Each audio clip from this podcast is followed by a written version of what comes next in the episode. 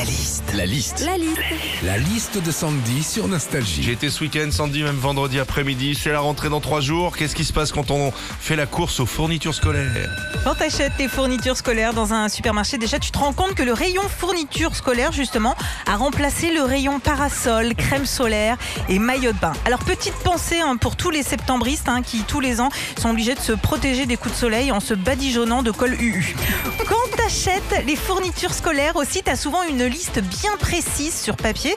Mais en plus, des fois, verbalement, tu as ton fils ou ta fille qui te dit euh, Ah si, maman, il faut une calculette, il y en a qui ont dit à l'école. Ok, bon, bah, on va déjà commencer par un bécherel. hein.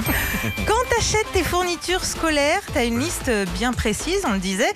Le crayon de papier HB, le cahier 24 par 32 et puis le compas. Alors franchement, il y a qu'à l'école qu'on sert d'un compas. Imagine à 45 ans, tu dis à ta femme Ah chérie, je vais me faire un petit kiff ce soir, hein, je vais me faire des rosaces devant Camping Paradis. Enfin, quand t'achètes tes fournitures scolaires, tu passes tellement de temps dans les rayons avec ta liste, des gosses, ton caddie, à chercher chaque truc que la maîtresse a demandé. T'es tellement omnubilé par cette liste que t'en oublies tout le reste. On mange quoi ce soir, maman? Ah mince, eh bah, euh, je sais pas moi, une petite tranche de papier millimétré. hein.